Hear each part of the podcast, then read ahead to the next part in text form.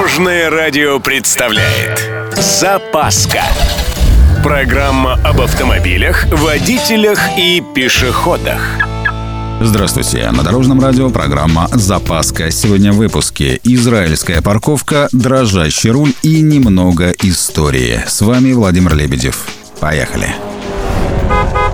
Парковки – штука очень хорошая, особенно если они свободны и бесплатные. Увы, в крупных городах любой страны это может быть проблемой. Например, Израиль. В центре города практически невозможно найти бесплатную парковку. Местные советуют обычно не терять времени на поиски, а воспользоваться платной. Обычно это оказывается гораздо дешевле. Расчет очень простой. Парковка в Израиле в среднем стоит от 2 до 6 долларов в час. За неоплаченную стоянку или стоянку в неположенном месте взимается штраф. В некоторых случаях машину могут вывести эвакуатором, причем очень просто и быстро. Если ваша машина кому-то помешала, закрыла проезд или установлена на частной парковке, люди не стесняются, звонят и жалуются. Эвакуатор приезжает быстро, минут за 15. Минимальная сумма штрафа за парковку в неположенном месте составляет сейчас 25 долларов. В так называемой красно-белой зоне 75, на тротуаре 150, а за парковку на инвалидной стоянке штраф почти 300 долларов.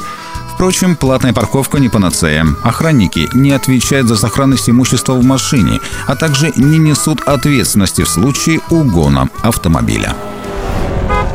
Давненько мы не обсуждали тему неисправностей. Например, на определенной скорости или при торможении дрожит руль.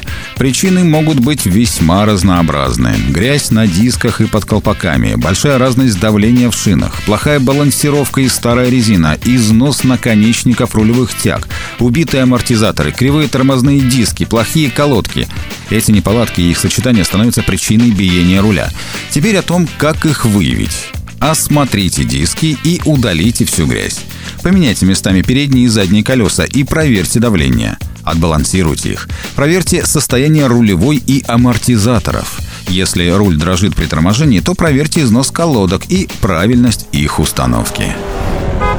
И на закуску немножко истории. Америка с давних пор является страной автомобилей и автомобилистов.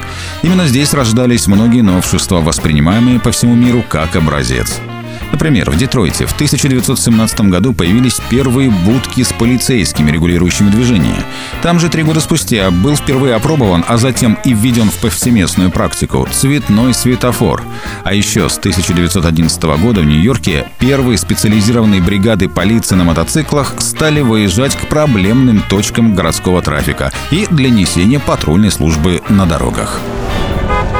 На этом у меня все. С вами был Владимир Лебедев и программа «Запаска» на Дорожном радио. Любой из выпусков вы можете послушать на нашем сайте или подписавшись на официальный подкаст. Дорожное радио. Вместе в пути. Запаска. Практически полезная, теоретически грамотная, приятная во всех отношениях. Программа об автомобилях, водителях и пешеходах. По будням в 11.30, 22.00 и 2.30. Только на Дорожном радио.